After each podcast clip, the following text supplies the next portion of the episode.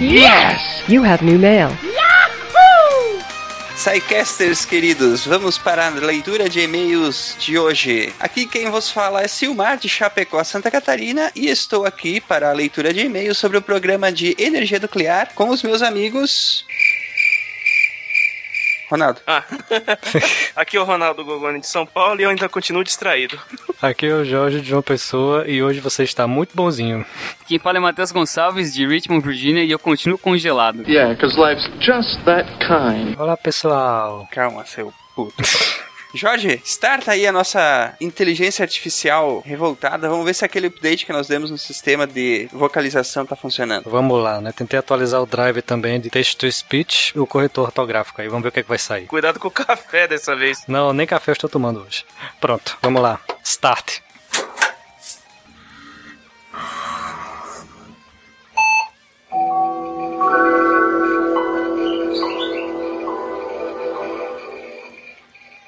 Todos os sistemas estão operando. Olha. Opa! Ê. Agora que... Para, para, para, para. Teste primordial, antes de qualquer coisa. Como está o tempo hoje, Bel? Por que, que você não olha pela janela? O drive de sarcasmo está funcionando também. Ai! Jorge, não deu certo, cara. Tudo bem, fica pra próxima Ela revisão. continua sarcástica. Cara, eu acho que eu prefiro ela assim. É, dá mais personalidade. Muito bem, gente. Para vocês que querem entrar em contato com o SciCast para deixar seu recado, como é que pode ser feito? O nosso Facebook é facebook.com barra podcast.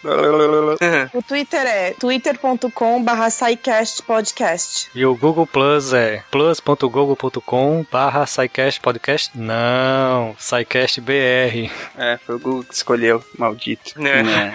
É, bad, bad Google. no done it's for you. Bad Robots. Mas se você preferir mandar um e-mail, você pode mandar para contato arroba scicast.com.br. E a principal forma de enviar a sua dúvida, crítica ou elogio é lá através do formulário de contato no site. Procure lá no menu Contatos. E o que nós temos para essa semana, minha gente? É uma polêmica. Mamilos, mamilos, muitos mamilos no e-mail. No caso, os mamilos do SciCast dessa semana foi a trilha sonora, né? E foi. Foi. Teve mais polêmica em relação à trilha sonora do programa do que ao programa em si. É, sinal que todo mundo tá gostando da energia nuclear, né? Ninguém tem nada contra. Teve muitos elogios, muita gente entendeu qual o tom da brincadeira, né? De colocar forró no fundo. Foi uma forma de homenagear o nosso convidado, mas também para deixar o programa divertido, deixar o programa mais descontraído. Então ele ia acabar ficando com um tom muito sério. E a gente quer aqui fazer ah, sempre os programas ficarem de uma forma divertida. Verdade. Pra você que reclamou, não se preocupe, vai chegar a tua vez. Você gosta de rave? Vai ter rave no SciCast. Você gosta de. Não, forró universitário não vai ter. Show sertanejo não vai ter. Você gosta de heavy metal? Vai ter heavy Trilha metal. sonora no- de joguinhos? Aguardem. Opa! Punk, vai ter punk também? Punk, opa, vai ter, vai ter. Tem heavy metal também. Bom. Guarde Vai chegar a vez de todo mundo. E a intenção sempre, claro, deixar o programa interessante, deixar o programa divertido e descontraído, né? Mas vamos a eles, vamos aos nossos e-mails. O que, que nós temos aí, Ronaldo? Faça as honras. Primeiro e-mail da noite é do Fábio Souza, que é mecânico de aeronaves. Ele escreveu pra gente e deixou comentário no portal. Exatamente. Por isso que não tem os outros dados. É, Vai passar, vai passar. foi mais um daqueles que fez a maratona de episódios do SciCast. Ei. Muito bem, nos ajudem. Lembrando que cada um de vocês deve baixar cada episódio 100 vezes. é, isso aí. E em vários computadores diferentes. Claro, com, certeza. Vamos lá. Olá, pessoas do SciCast. Sobre o tema de AIDS, acho toda a controvérsia que rodeia esse assunto muito interessante, mas senti falta de pelo menos uma menção a Robert Gallo e Peter Duisberg. Foi este último que me chamou a atenção para esse assunto, e essa disputa inclusive rendeu uma música na minha bandinha, Gallo vs Duisberg. Assim que possível, eu mando para vocês usarem no fundo de uma leitura de e-mails. Olha o cara! gente, o cara tem uma bandinha, gente. Mas esse pessoal tá demais, hein? Começa com Free Jabá e agora os caras já estão querendo escolher qual é a música de fundo que a gente tem que colocar. Nossa. Não, cara, mas manda, manda que a gente vê o que a gente Manda faz, aí, Fábio, cara. manda aí que se, se der certo, aí a gente começa a colocar as músicas das bandinhas dos ouvintes no fundo da leitura de e-mails. Vou fazer assim, ô Fábio, consegue pra nós mais 10 ouvintes e a gente volta a conversar. Oh, man, I'm so excited. I'm Ivan. Quanto à escolha das músicas nesse episódio sobre energia nuclear, eu gostei bastante, contribuiu para um clima mais divertido. Uma escolha diferente poderia ter deixado o podcast tenso e cansativo demais. Agora um pedido: sou mecânico de aeronaves e quero um episódio relacionado à aviação. Parabéns pelo trabalho e forte abraço. Isso, é muito obrigado, Bom. Fábio. As brincadeiras fazem parte e, como nós falamos lá no topo, né? A intenção da trilha sonora é exatamente deixar o programa mais descontraído, mais divertido. E pode deixar que a sua sugestão tá anotada. Assim que a gente conseguir encaixar ela aí na, no calendário, teremos sim um programa sobre ciência relacionada à aviação, né? Uhum, com certeza. You've got mail. Próximo e-mail é do nosso ouvinte Victor Augusto Santos. Ele é artista 3D, VFX e FX. Quem souber, por favor, coloque aí nos comentários o que, que é isso aí.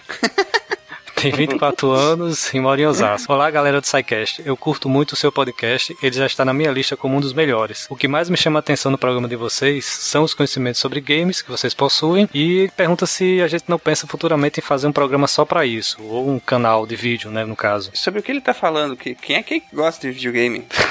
Ah, Pô. não sei. Boa pergunta. Alguém? Algum de nós aqui gosta de videogame? Será que ele mandou esse e-mail pro podcast errado? Ô, Vitor, dá uma olhada aí, cara. Ninguém aqui gosta de videogame. Isso aí é coisa de maluco.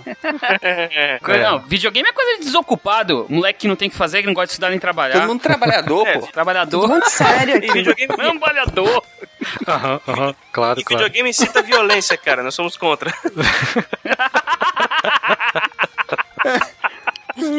Ai, Ele continua aqui falando. Na minha opinião, como espectador, acho que seria um canal muito interessante agregando conhecimento científico, games e cinema. E claro, é o diferencial de vocês o bom humor com que abrange os temas abordados. Uma observação aqui. Sou parte da turma do pause e acho que o tempo do programa está ótimo. Ele aderiu ao pause. é Aí, isso aí, ele aderiu. O pause é seu amigo. Botou pause e Aí, teu amigo. um. Bom, muito bom, muito bom. Isso aí, tá certo. E ele finaliza dizendo que ficaria um podcast muito pesado pelo excesso de conhecimento se não houvesse a quebra em partes, mas já que possui, está ótimo. Abraço e sucesso a todos. Muito bem. É, no caso a gente quebra também porque na segunda parte já entra com a leitura de e-mails, já dá aquela aliviada no clima, quando o tema é mais polêmico, mostra também o feedback dos ouvintes e dos leitores do site também, então é bem interessante essa paradinha. É, dá pra você respirar e voltar já com outro ânimo. Agora, e se um dia o podcast for semanal com um assunto por semana, hein? Hein? Hein? Hein? Hein? Muita calma nessa hora, minha gente. Então a gente tem mais uma mensagem aqui do Alexandre Marcos Salal, publicitário de 43 anos de Florianópolis, e ele escreveu assim pra gente: Opa, pra começar, vamos à babação formal pra elogiar o ótimo podcast que vocês estão produzindo. Excelente mesmo. Podem babar à vontade, que não tem problema nenhum. A gente gosta. Aí ele continua assim, ó. Depois disso, sobre energia nuclear, eu não sei se vocês esqueceram deixaram de lado propositalmente alguma referência à atual onda sobre o reator de tório. Parece que são a última bolachinha do pacote em termos de geração de energia nuclear. Na verdade, nós citamos muito por cima e depois acabamos complementando com um artigo, né? Uhum. Lá no portal. É. Sobre esse assunto. Pra quem não conhece o lance de reator de tório, falar aqui rapidinho, ele é uma nova alternativa ao uso de urânio em, em reatores nucleares. O tório ele é um elemento radioativo que foi descoberto lá na Noruega em 1828 e foi batizado em homenagem a Thor, que é o deus nórdico do trovão, né? Drink, I like it. I know, it's great, right? Another! E tem gente de fato que acredita que, que o reator de tório pode revolucionar os conceitos de obtenção de energia nuclear. É porque o, o resíduo do reator atório, a meia-vida dele é bem menor também. A minha vida é menor, então você precisa guardar por tanto tempo assim, né? Bom, ele continua assim, ó. Algum tempo atrás, eu pesquisei sobre fontes de energia para o futuro e uma das coisas que eu achei foram os reatores de hidreto de urânio. Sobre energia em geral, vou deixar meus dois centavos aqui, em especial para o Brasil e suas dimensões exageradas. Me parece que construir grandes hidroelétricas é algo mais político do que estratégico. As perdas na transmissão são imensas e os danos ambientais, como inundação e geração de gases na decomposição, idem. Acredito que unidades menores, mais próximas do centro de consumo, seriam mais eficientes. A energia eólica é um caso meio esquizofrênico. É limpa e relativamente simples, mas não produz sob demanda e varia demais, além de só funcionar em locais bem específicos que tenham condições ideais. A solar fotovoltaica ainda tem que melhorar muito a eficiência para ser viável economicamente, mas talvez a solar térmica possa ter um futuro melhor, já que ela pode ser armazenada e pode ser usada sob demanda, mas não como fonte principal. Bueno, vou indo. Continuem com bom trabalho, parabéns, Alexandre Salal. Ô, Alexandre, brigadão. É, Nesse último trecho que você falou, eu vejo as hidrelétricas, elas podem ser uma, uma solução desde que as redes de transmissão, elas funcionem. As hidrelétricas já estão aí, é, o problema é que as redes de transmissão, elas têm um, um problema muito grave no Brasil e a gente não vê essa energia sendo transmitida para os grandes centros. Era isso que eu ia comentar, Matheus. Era justamente isso. Realmente é muito caro você construir uma linha de transmissão de 200 kV, 130 kV, e você tem que sair rasgando o meio do mato, né? Você, você não tá, não, você não tem uma estradinha para você colocar teu caminhão ali, para colocar, para instalar um poste gigante. Cabo é mais caro, que ele é mais grosso. Oh my. As perdas são enormes. Então o que ele falou é bem interessante, né? O que está muito agora, digamos, sendo bastante eficiente é se construir o que ele chama de IPCH, que é as pequenas centrais hidroelétricas, que são justamente essas centrais próximas aos grandes centros. You have new mail. Próximo e-mail é do Jorge Suassuna. Profissão, ele é estudante de 22 anos do, de Campos do Jordão. Ele fala assim: Olá pessoal, quero parabenizá-los pelo conteúdo do podcast. Está ótimo, divertido e genial. A parte de genial é pra mim, obrigada. Apenas para contribuir com o debate, deixo aqui cinco mitos mais di- difundidos sobre a energia nuclear. O primeiro é: o maior perigo do material radioativo à saúde é que ele demora para sair do corpo. No caso, a meia-vida, que é o tempo para que a atividade da substância caia pela metade, é um dos fatores de risco, mas não é o principal. O maior perigo são as radiações que causam danos às células. Nem todas as substâncias pro- produzem o mesmo dano, algumas são mais tóxicas. Segundo, a exposição da radioatividade causa morte instantânea. Não, não é bem assim. A radiação interage nas células e até gerar danos no corpo leva um tempo. Isso dependerá principalmente da substância que emitiu a radiação e do tempo de exposição. Conforme a dose, os danos podem ser desde queimadura ao aumento na, na probabilidade de câncer. Terceiro mito. Uma pessoa contaminada por radiação pode contaminar outra. Não, isso não é uma doença infecciosa. O material radioativo presente no corpo humano pode ser transferido para outra pessoa por contato direto com a pele ou por contato com excreções e secreções. Suor, saliva. É, Sacaneia não. pô. Saliva, gente, saliva. O que, que vocês estão pensando, pô? é. Vocês são muito sujinhos da cabeça, meu Deus do céu. Putz, agora caramba, vocês são mesmo sujos da cabeça. Pô, agora que eu saquei. Não, para. para. Esse pessoal é muito doente, cara. Esse, esse povo é muito doente. Vocês já assistiram Two Girls in One Cup? Não, não, Não. cara, não. Coloca no Google aí agora. Two Girls in One Cup. Depois vocês me agradecem, tá? Depois vocês me agradecem. Não, não, não, não. Meus sistemas não precisam ter acesso a isso. Tá pensando que abriu a seletiva. Tá certo. Claro, cara.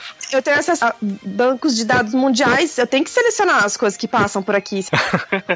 É, Continua aí depois do Bom, item 4. Quarto mito: as usinas nucleares jogam lixo radioativo na natureza. Os rejeitos radioativos são armazenados em tambores especiais colocados em, em depositórios projetados da usina e classificados por nível de radioatividade. Agências governamentais monitoram o armazenamento dos rejeitos. Isso foi comentado no podcast. Uhum. E no quinto mito, uma usina nuclear é semelhante a uma fábrica de bombas nucleares. O urânio 235 e o plutônio 239 são usados tanto para gerar energia elétrica em usinas, como para fabricar armas nucleares. Na usina, são usados em concentrações baixas, entre 2 a 4%. Já para fabricar uma bomba, a concentração precisa de maior de 93%. Obrigada pelo trabalho fantástico que estão fazendo. Abraço, Jorge. Um abraço para você também, Jorge. Fui eu não que mandei, tá, gente? Ah, Jesus. Manda um abraço pro teu xará Mas é, aí. cara, todo Jorge é inteligente, pô. Não tem como. E convencido, né, cara? Oh boy, we've got a message. Muito bem. É, para finalizar, temos o e-mail, aliás, não, não foi e-mail, foi um comentário lá no site do Diego Augusto. Achei fantástico o podcast. Energia nuclear é um assunto que atrai bastante. E o Cardoso deveria participar de todos os episódios. A gente tenta, né? Mas tu acha que é fácil?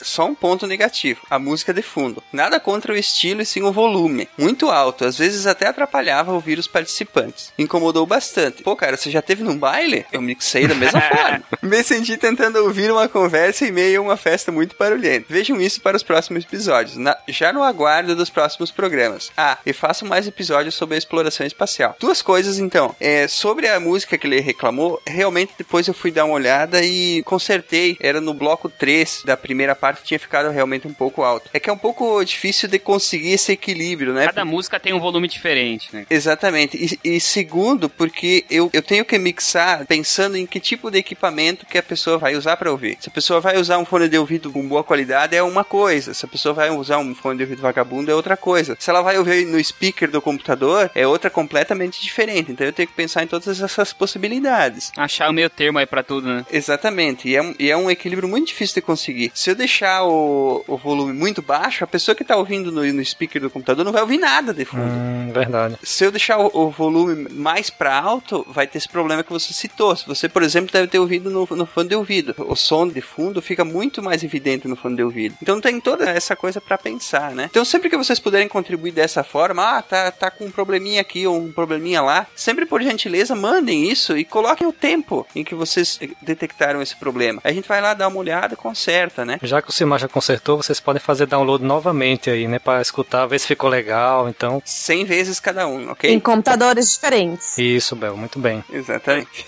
e a segunda coisa que ele pediu aí sobre exploração espacial, né? Várias pessoas já pediram pra continuar o tema e inclusive o programa sobre isso já tá gravado. Olha aí, spoilers, spoilers. Não vai ter spoiler, só vou dizer que tem, tá?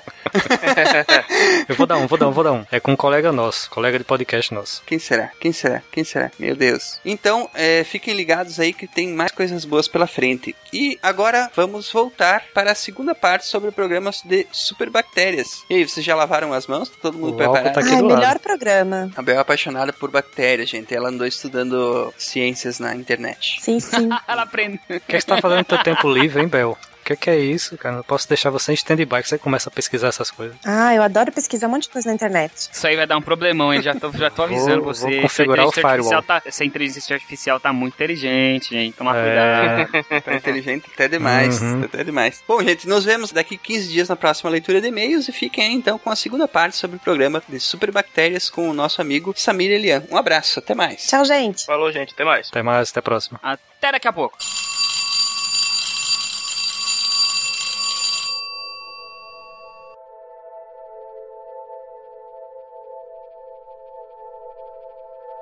E o Anthrax? Assim, foi usado como arma biológica. É, mas ele não, não se enquadraria como uma superbactéria. A questão é, é que ele é uma bactéria extremamente patogênica, né? Porque ele produz a toxina e a toxina é que causa o dano. Não é porque ela, no caso, é uma bactéria resistente, não. Ah, é, no caso, o que causa a doença mesmo é a toxina. Então você não precisa necessariamente ter a bactéria ali. Você pode mandar a toxina purificada, a pessoa aspirando essa toxina, ela já vai ter os danos. Ah, certo. Ah, então o pó do antrax que eles mandavam nas cartas não era a bactéria, era só a toxina. O Anthrax ele forma esporos, tá? Que é isso a grande problema dele, né? Então é tipo um vírus. Então, só falando sobre a arma biológica, acho que uma das primeiras que tem registro de que foi usada foi a própria varíola. Os espanhóis usaram a varíola contra os povos das Américas aqui nas, nas invasões, nas guerras de conquista do, do território americano. Eles jogavam tipo cobertores que eram usados para enrolar os doentes de varíola, pegavam e jogavam nas muralhas de dentro das cidades daqui dos povos da América para matar todo mundo, que eles não tinham resistência nenhuma. Isso aí, inclusive, aparece muito bem naquele documentário que, inclusive, o Atila citou no programa sobre AIDS. Armas, germes e aço. Exatamente, do Jared Diamond. Parece muito bem isso aí. Então eles usaram mesmo o bacilo da varíola, até porque na época ela matava e matava mesmo. Não tinha conversa, era 100% de, de incidência de morte. Até ontem praticamente não tinha tratamento, a gente erradicou ela nos anos 70. Mas a varíola, no caso, também não é uma bactéria, né? É um vírus. E os vírus, eles se espalham de forma ainda muito mais rápida que as bactérias, porque eles têm uma transmissão muito mais fácil, até mesmo às vezes por gotículas, pelo ar, né? Então tem várias rotas, mas são mecanismos bem, bem rápidos, Uhum, geralmente. né? verdade. Só antes da gente passar realmente a parte do tratamento das superbactérias, ou, ou opções, pelo menos, de tentar enfrentar isso. Quais seriam, assim, os principais? Alguns nós já citamos, né? Que é o Staphylococcus aureus, mas tem outras também que são conhecidas ou que estão espalhadas pelo mundo aí, né? Variantes de, de superbactérias. Qual, quais que seriam as principais, assim, hein, Samir? Tu sabes dizer pra gente? O que a gente tem aqui, o bacilo da tuberculose, ele tem, merece grande destaque aí, principalmente pelo que eu falei, dessas cepas são totalmente resistentes, né? E pelo fato dessas mutações serem exclusivamente mutações espontâneas, não, haver essa transferência entre as bactérias, né? A gente tem algumas bactérias que causam infecção, principalmente intestinal, como a Escherichia coli, a famosa E. coli, a Salmonella e a Klebsiella, que a gente consegue ver que tem uma clara relação entre o uso é, de antibióticos, o tratamento dessa infecção e o aumento dessa resistência, e elas têm um papel muito importante na disseminação desses genes, principalmente no ambiente hospitalar. A Pseudomonas, que é essa bactéria que causa infecção pulmonar, eu dei o exemplo lá atrás da engenharia genética para tentar combater, porque ela tem resistência intrínseca a diversos antibióticos e tem também um outro, é, uma outra bactéria que chama Cinetobacter baumani, que ela é do grupo da Pseudomonas também, que ela é uma bactéria muito, muito resistente. Clostridium também, para piorar, ele a gente costuma ter ele em baixas quantidades no, na nossa microbiota, então a utilização de antibióticos que de alguma forma mexem ali na nossa microbiota e favorecem o crescimento do Clostridium pode acabar favorecendo o crescimento dele. E além disso, o Staphylococcus e os Enterococos que têm sido, eu acho que no momento, os dois grandes desafios aí, principalmente porque o Staphylococcus ele já está resistência a quase tudo e ao que parece ele está conseguindo pegar um pouquinho da resistência do Enterococcus à vancomicina e aí ele está virando uma bactéria que está sendo difícil de, de ser tratada e um grande problema. Ele adquiriu essa resistência pela aquela transferência que você falou, transferência. Sim, a transferência horizontal. No caso, você estava falando sobre a, a, vancomicina, ele é o antibiótico mais forte que nós temos hoje? Eu não sei falar se ele é o mais forte, mas é porque cada bactéria, ela... Responde a um diferente. É, é se a bactéria ela é gram positiva ou gram negativa, que isso diz acordo com a parede dessas bactérias. Então, para bactérias gram positivas, um tipo de antibiótico é melhor do que os para negativas. Se ela precisa de oxigênio, que são as bactérias bactérias aeróbias, elas respondem a alguns tipos de antibióticos e as anaeróbias respondem a outros tipos de antibióticos. Então, cada bactéria tem o, o que vai funcionar para ela. No caso do Staphylococcus, a vancomicina era é o antibiótico que ainda consegue matar o Staphylococcus. Não necessariamente que ele é o mais forte, é o que ele ainda não, não tem resistência. O problema desses antibióticos mais poderosos, que são mais restritos, tipo usados para mais para último caso, é que a maioria deles é tóxica também também, né? É, o objetivo do antibiótico é ele ser o menos tóxico possível. Isso foi proposto desde o início, na verdade, em 1900, é, quando é o, o Paul Ehrlich, ele começou a ver que haveria essa possibilidade de usar algumas substâncias específicas para matar as bactérias. Ele sempre propôs que tinha que haver essa seleção. E o que a gente vai vendo é que chega uma hora que as escolhas vão ficando reduzidas e, e às vezes a toxicidade acaba existindo. E isso também acaba contribuindo para aumentar a resistência porque muitas vezes, como são tóxicos e acabam tendo efeitos colaterais, os pacientes interrompem tratamento por causa disso, né? É verdade. Então a gente sempre esbarra nesse, nessa questão também. O paciente morre por causa da bactéria ou morre por causa do, do antibiótico. Não necessariamente morre, né? Mas vai. Sim, fica complicado, né? Já que nós estamos falando disso, esses antibióticos são tóxicos, na verdade, eles são a última arma mesmo, né? E as bactérias, as superbactérias, no caso, elas não têm resistência a eles exatamente porque eles são pouco usados, né? É, eles são tipo a última linha de defesa. É, exatamente. O último recurso lá é usar aquele antibiótico que raramente é usado exatamente porque é tóxico, né? É, é o que eu falei, né? É, a tendência é que se o antibiótico ele é menos usado, as bactérias às vezes conseguem até perder essa resistência. Então, eles ficam guardadinhos, tem antibiótico que é de uso restrito hospitalar, eles nem são vendidos em farmácias justamente por causa disso. No documentário mesmo que, o, que a gente está mencionando nesse episódio, tem o caso de um soldado americano que foi atacado no Iraque ele perdeu as pernas, só que quando ele voltou para ser tratado nos Estados Unidos, ele, voltou carregando três tipos de superbactérias diferentes. Aí acabaram tendo que, para salvar a vida dele, entupiram ele desses antibióticos mais potentes. Ele quase morreu por causa dos antibióticos. Teve um momento que os rins dele pararam, mas salvou ele. Mas ele, ele literalmente viu o inferno duas vezes. Parece logo no começo desse documentário, né? É. Tá falando exatamente isso que nós acabamos de discutir aqui. Ele ficou muito tempo em tratamento, né? O, o tratamento tinha que ser interrompido porque a toxicidade estava em níveis absurdos, assim, do antibiótico, e trocavam por outro e voltavam e foi, até que conseguiu se recuperar. Aliás, até que conseguiu se recuperar, não. Ele até hoje, né, tem que ficar fazendo testes constantes para ver se, se a população das bactérias está sob controle e tal. Quer dizer, ele ainda não tá livre, né? Não, ele não foi. Ele não foi, digamos assim, Completamente curado, né? Não foi. Ele tá. A população das bactérias que ele contraiu estão controladas. Tanto que não, é como se elas não chegassem no senso de quórum. Que elas não podem entrar nesse ponto de novo. Senão ele fatalmente vai acabar morrendo. No Brasil, a bactéria KPC surgiu em 2005. Houve casos em São Paulo e no Rio de Janeiro. Em julho passado, ela contaminou 27 pacientes no Hospital Universitário de Londrina, no Paraná.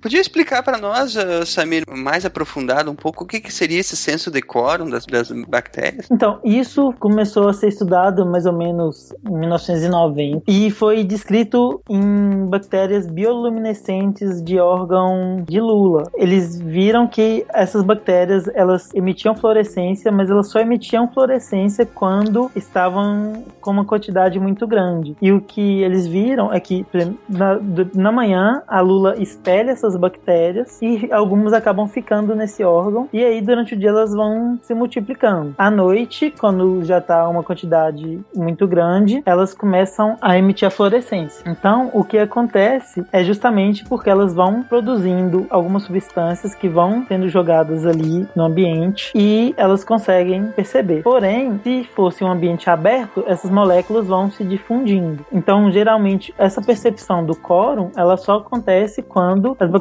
estão confinadas em um determinado órgão, ou no caso ali da lula, ou na gente, no pulmão, alguma coisa assim. No caso da lula, ela expelia luz, né? Gerava luz, né? No nosso caso, é patogênico mesmo, né? Na maioria das vezes. Na- Nas, no caso das bactérias patogênicas, sim, porque essa percepção é quando elas vão começar a expressar genes diferentes, quando elas estão em grande quantidade. E um uma das coisas que elas conseguem fazer é justamente criar comunidades de que a gente chama de bactérias, que a gente chama de biofilmes. Primeiro, elas aderem a uma superfície e aí elas começam a liberar como se fosse uma, uma gelatina e outras bactérias se aderem ali e elas formam como se fosse uma cidade mesmo, com até mesmo a divisão de tarefas ali dentro. Cara, até as bactérias orcutizaram, hein, bicho?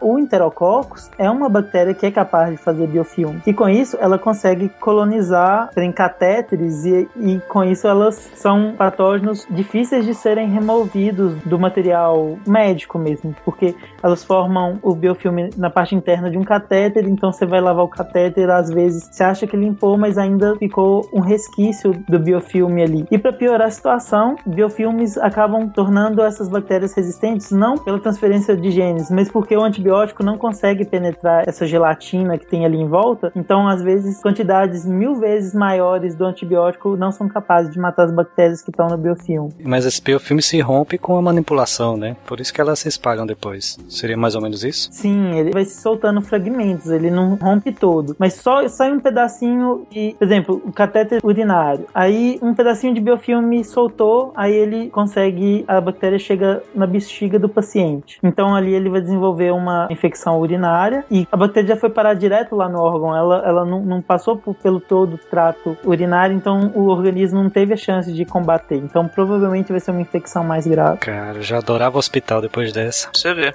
Nossa. Não estamos seguros em lugar nenhum. É.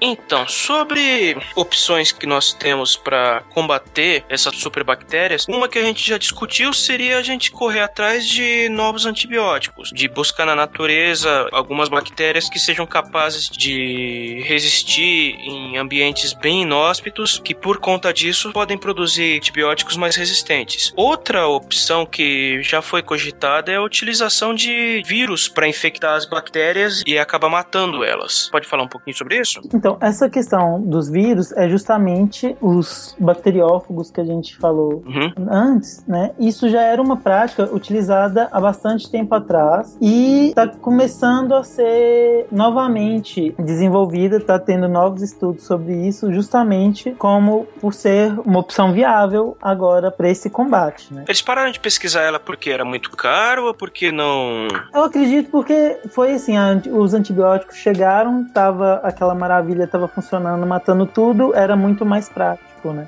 Entendi.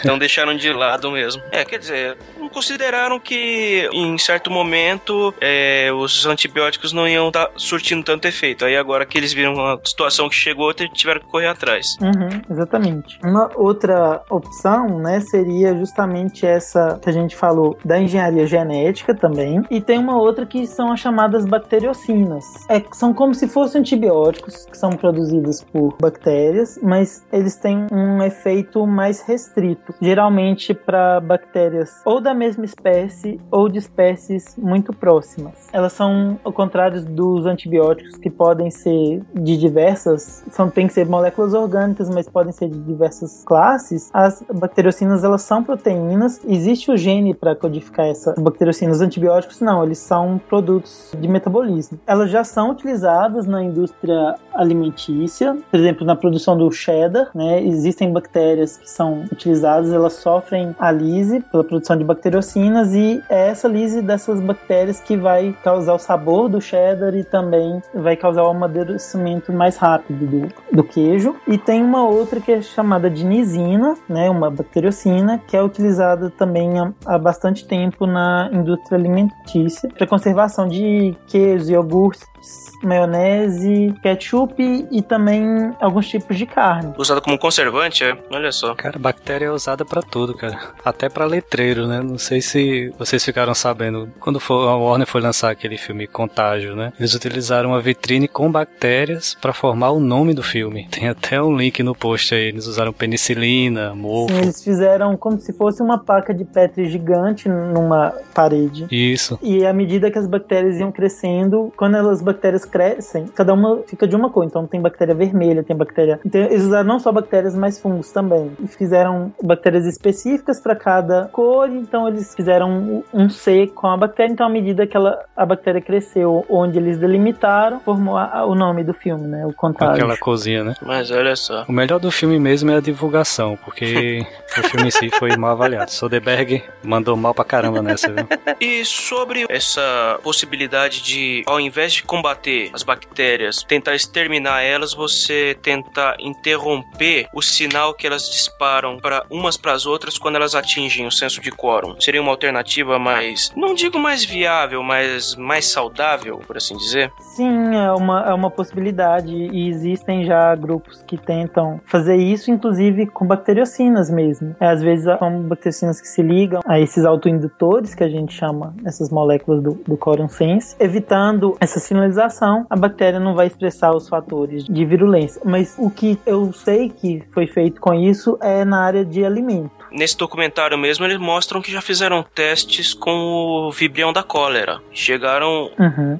Conseguiram interromper o senso, quer dizer, evitar que ele, que ele disparasse o sinal de ataque. Mas provavelmente in vitro, né? Foi in vitro, não foi testado em animais nem em humanos. Foi in vitro mesmo, mas já é um começo. É, o que eu vi também foi com o Staphylococcus, porque Staphylococcus, além de causar essas infecções, ele também é um patógeno de importância na, na alimentação também, porque ele produz toxina. Então, essa ideia de alguma forma passar essa bacteriocina na, na embalagem do alimento, como pode pode ser feito por alimento, pode ser que também para o próprio Staphylococcus essa mesma bacteriocina possa ser utilizada talvez em vivo futuramente. Até porque seria muito mais simples, ao invés de você tomar um antibiótico que pode causar uma reação adversa, você estaria ingerindo uma bacteriocina que simplesmente vai cortar o canal de comunicação das bactérias, independente de quantas bactérias você tiver no seu organismo, elas não vão disparar o sinal, você não vai, acaba que você não vai ficar doente. E a grande vantagem é que as bacteriocinas, elas agem só em bactérias de um grupo mais próximo, então as chances de você ter um efeito sistêmico pode ser menor, né? De afetar outras bactérias igual ocorre com antibióticos. Isso é muito bom. Mas pode ser também que venham a desenvolver resistência a isso. Vai que uma bactéria tenha um autoindutor que é um pouco diferente e ele funciona tão eficaz ou melhor e ela pode ser que ela acabe sendo selecionada também, né? Possível também. Só que, tipo, a princípio, a bacteriocina não vai matar a bactéria. Ela não atua nessa parte. Então, aquela possibilidade de você acabar forçando a seleção natural, ela seria mais reduzida. Que é esse que é o foco dessa pesquisa. A gente não sabe como que isso se comportaria em vivo, mas a ideia é realmente essa. E tem que ver se é viável mesmo. E eu acredito que pode ser uma possibilidade bem legal aí pra ser estudada. Verdade. Essa bactéria existe no sistema digestivo de todas as pessoas, mas sofreu uma alteração genética e só não é resistente a três antibióticos. Ela ataca principalmente os pacientes internados com baixa resistência imunológica.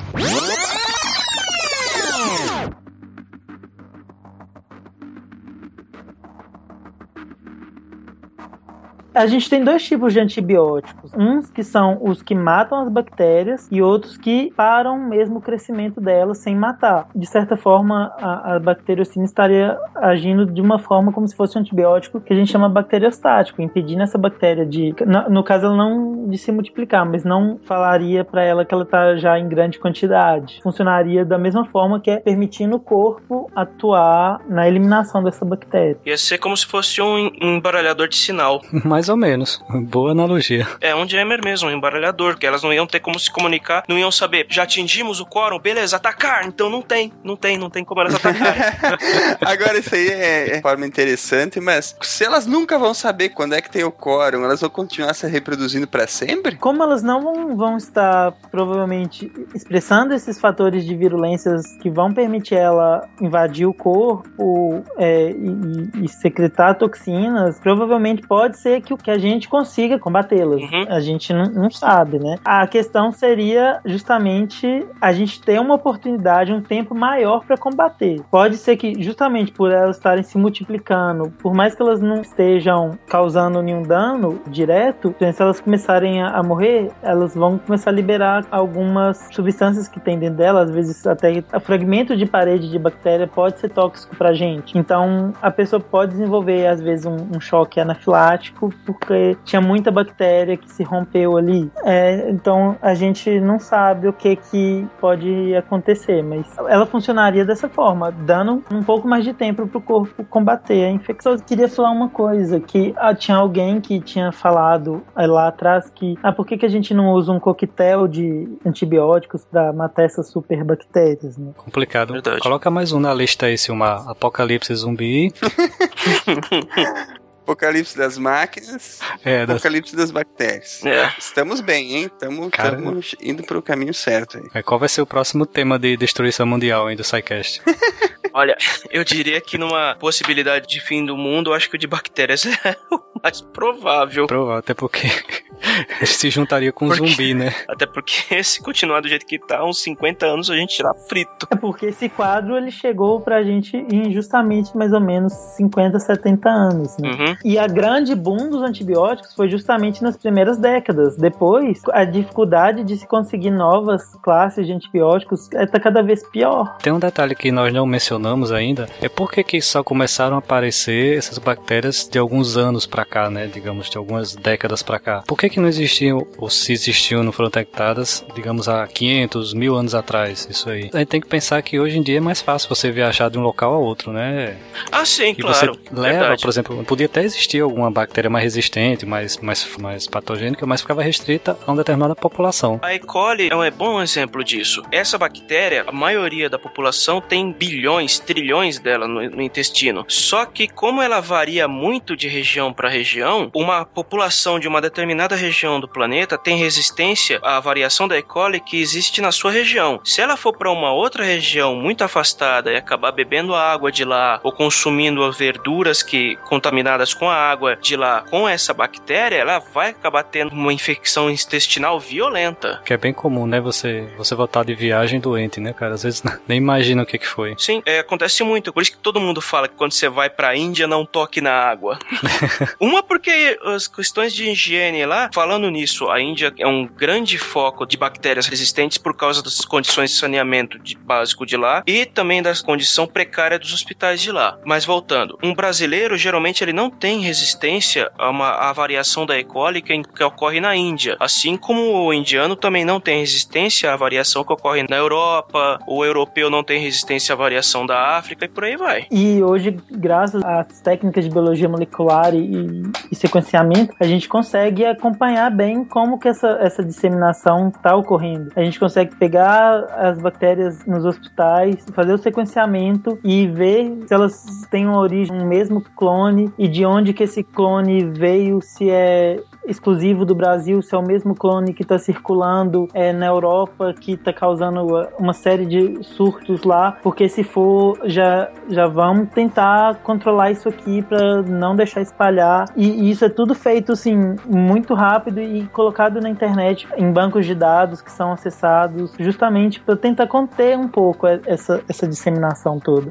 A E. coli, no caso, ela é uma bactéria bem estudada nesse âmbito, né? A gente tem E. coli que não faz nada, né? Ela, ela tá ali de boa. Tem E. coli que tá ali no nosso intestino, ela é importante porque ela produz as vitaminas, fermenta fibra. Algumas são utilizadas como probiótico, promovendo saúde pra gente. E tem umas linhagens que são extremamente patogênicas, causam infecção intestinal, infecção urinária. Algumas causam só diarreia aquosa, outras diarreia com sangue. Tudo depende de, das trocas de fatores de virulência, se teve troca de, de resistência também. As bactérias são muito versáteis nessa questão. É, não é a tua questão aí há bem mais tempo que a gente.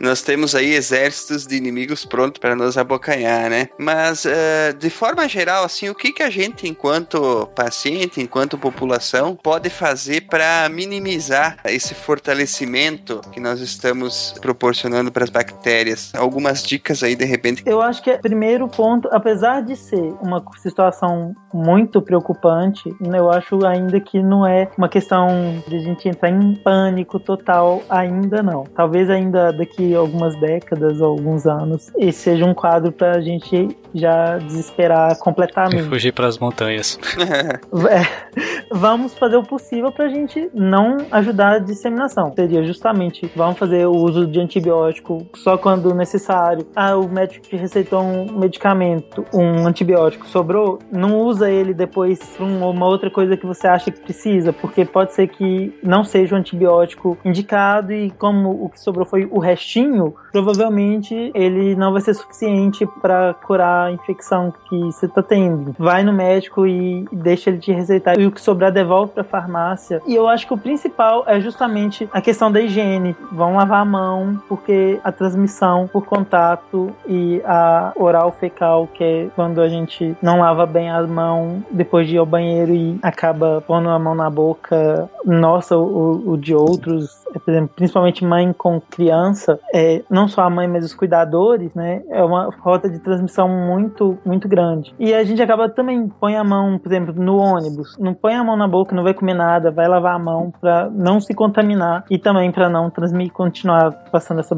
essas bactérias para frente. São as dicas bem, é o básico mesmo. É o básico mais falta, né? Ainda não, não tá tão uh, enraigado na, arraigado na mente das pessoas. É verdade. Isso que eu ia falar, corrimão de ônibus é a coisa mais suja que existe na face da terra. Acho que só perde para dinheiro. é verdade. Corrimão em geral, né, cara? é, faz coleta ali, você acha de tudo. Acha verme, acha bactéria. É, acha... então. E principalmente acha bactéria de origem fecal, né? Uhum. Que é... Ai, que nojo.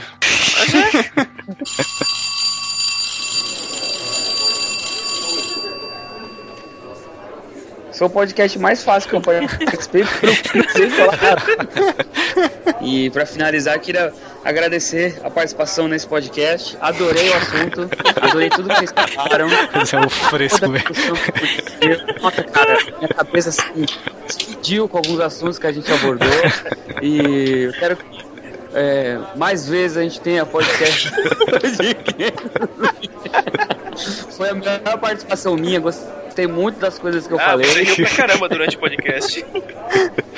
Ri muito, dei muita risada. Porque o seu vai sabe? inserir sua risada. Vai novo. o saco de risada dele vai estar cheio. Ah, isso vai ficar muito bom no extra, cara. Que loucura.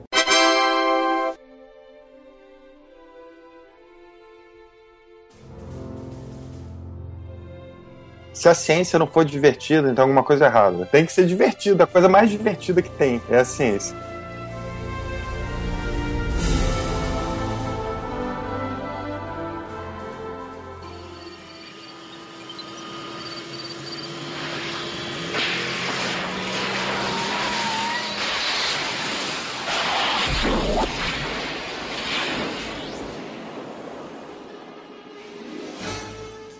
Desculpa, gente. Eu tava. tá- A hora que vocês. Que, que, a gente, que era pra gente ter, ter gravado, eu tava literalmente a 80 milhas por hora. Nossa. Tinha que ter cuidado, né? Porque se tu chegasse a 88 milhas, ia ser problemático. Isso é um É, problema. é, o pior é que em 1955 não tem conexão 4G. Será, será que isso? Será que eu vou tempo e agora onde eu moro não tem internet? Procura aquele velhinho de cabelo branco ali na esquina. Deixa eu o calendário aqui.